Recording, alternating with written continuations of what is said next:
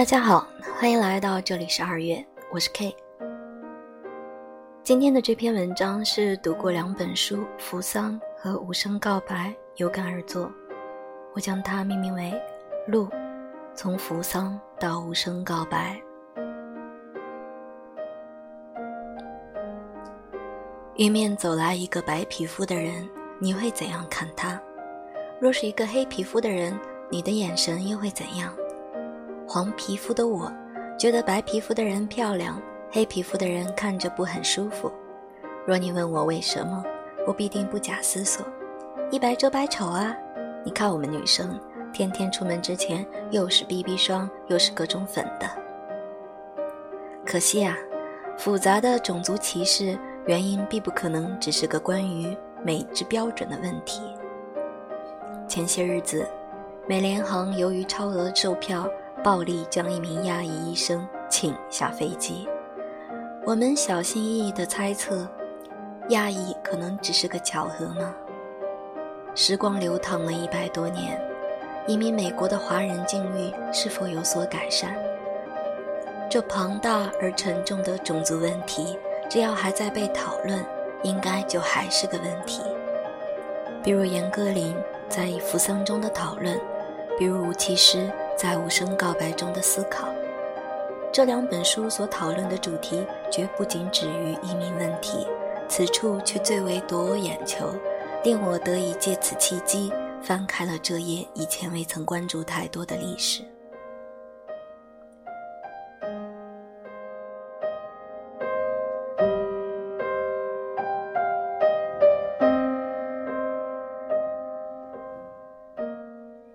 San Francisco。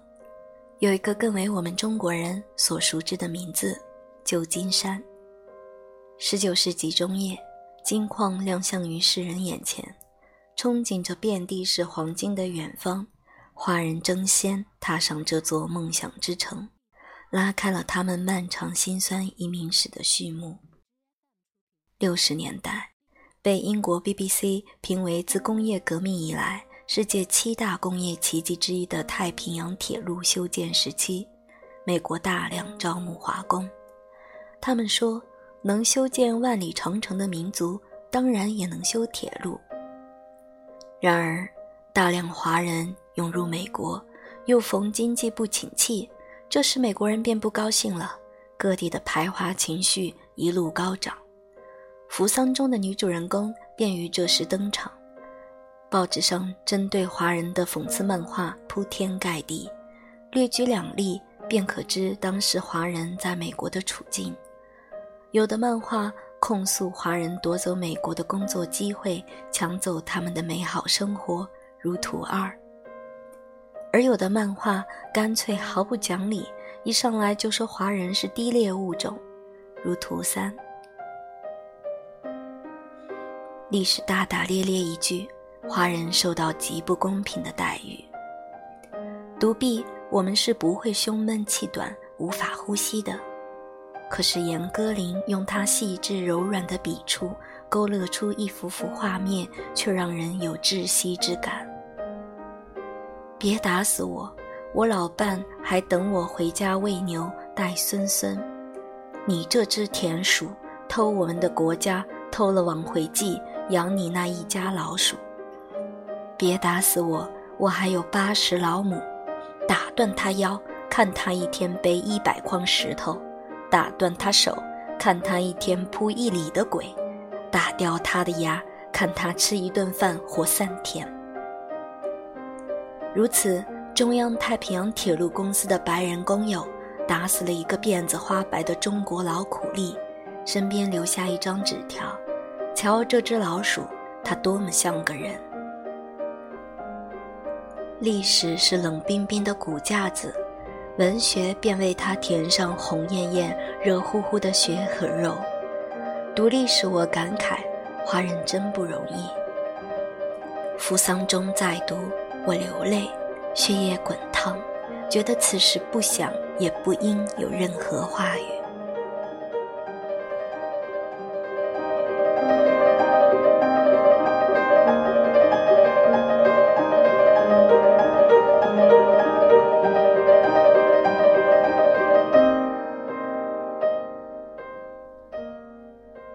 这不是最坏的时代。一八八二年，美国通过排华法案，想方设法地封锁华人移民美国的通道。法案禁止华工移民美国，禁止华人妻子入境。已经居留美国的华人没有公民权，没有投票权，受尽百般刁难。无声告白中，主人公詹姆斯的父亲就于这时来到美国。由于当时只允许已经来华的华人子女入境，詹姆斯的父亲用了他邻居儿子的名字，到旧金山与父亲团聚。邻居真正的儿子则在他来美国的前一年掉进水里淹死了。图斯中美丽的岛屿有一个美丽的名字——天使岛 （Angel Island）。然而，天使岛上无天使。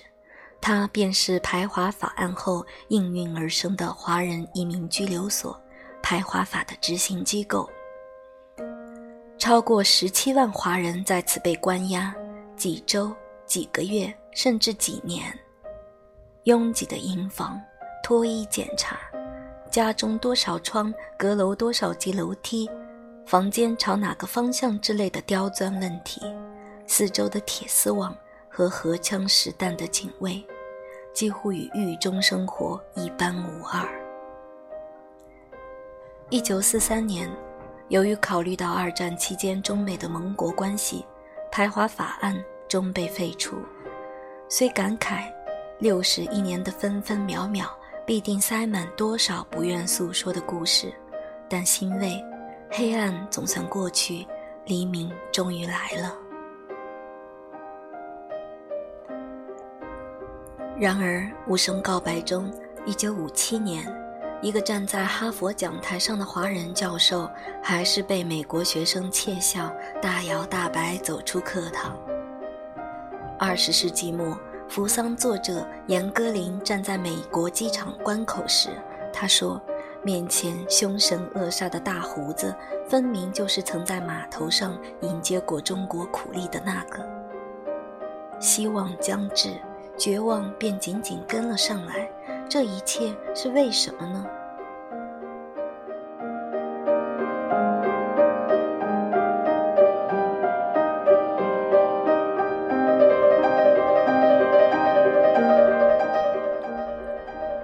我自己尝试做了一些思考：一，首先我们得承认，内心深处人都是排外的。小时候六一儿童节。周边村庄的小朋友会来到我们乡镇级别的村子里来表演节目，我们这大村子里的孩子便觉得比小村子里的孩子优越那么几分，更不用说美国人对远渡重洋而来的外国人了。可是外国人中为何又独独尤其对中国人不好呢？这一点，我觉得可能有两方面的因素：第一，弱国无外交。华人移民最艰难的时期，也正是我们的祖国最贫弱的时期。纵然外交上提出抗议，没有人会当回事。如此，主要作为欧洲移民检查站的爱丽丝岛上，便与天使岛有了截然不同的风景。第二，差异总是令人不舒服的，而中国与西方的差异不仅有，而且大。大得远超一些人的理解和接纳范围，比如肤色不同之外，那时中国人还扎辫子、裹小脚。三，媒体的宣传与政治力量的裹挟放大了一切。白人华人对华工的不满，我们理解，这和外乡人来挖我们村的矿石，我们也不能好答应，是一个道理。可是。演变至通过排华法案的地步，那就了不得了。政治家为了获得选票，什么都愿意去做，去他们的民主、自由、平等。而媒体与政府又有着说不清道不明的复杂关系。那些个人与个人面对面接触机会极其贫乏的年代，中国人他便就是报纸上所画的模样。好的方面来讲。李小龙在美国荧屏上的出现，得以重塑华人形象，给多少华人移民以信心、勇气与力量。这便是宣传的好的方向了。四，种瓜得瓜，种豆得豆。我们的选择和行为堆砌起了他人眼中的我们。图五是一张二战时期的照片，这名华人士兵在军队中没有受到任何歧视。所谓的种族主义让道于革命友谊和生死之交。二战时期，美国最初不愿华人参战，而华人也不是都想参战。当时大体有两种声音：一部分人说，美国对我们这么不公平，我们凭什么替他卖命？另一部分人说，我们只有像一个美国人一样去为国征战，美国才会认可我们为他的国民，哪一天说不定就能争取到投票权了。我不敢设想，如果华人都是前种想法，事情会怎么样？如今华人地位的逐步上升，一定有几步便是那些厚重想法的人用命换来的。一路艰辛，即使如今美国华人的处境还差强人意，但不可否认，随着一代一代人的努力，已经有了极大提升，也还在不断提升。坦白说。我自己并不能完全理解一心想着移民美国的人们，毕竟在我看来，金窝银窝不如自家的狗窝。可是，那些谦卑的、勤奋的、独身踏上陌生北美土地的人们，却也令人动容。毕竟他们的愿望那么简单：better living, better education for children。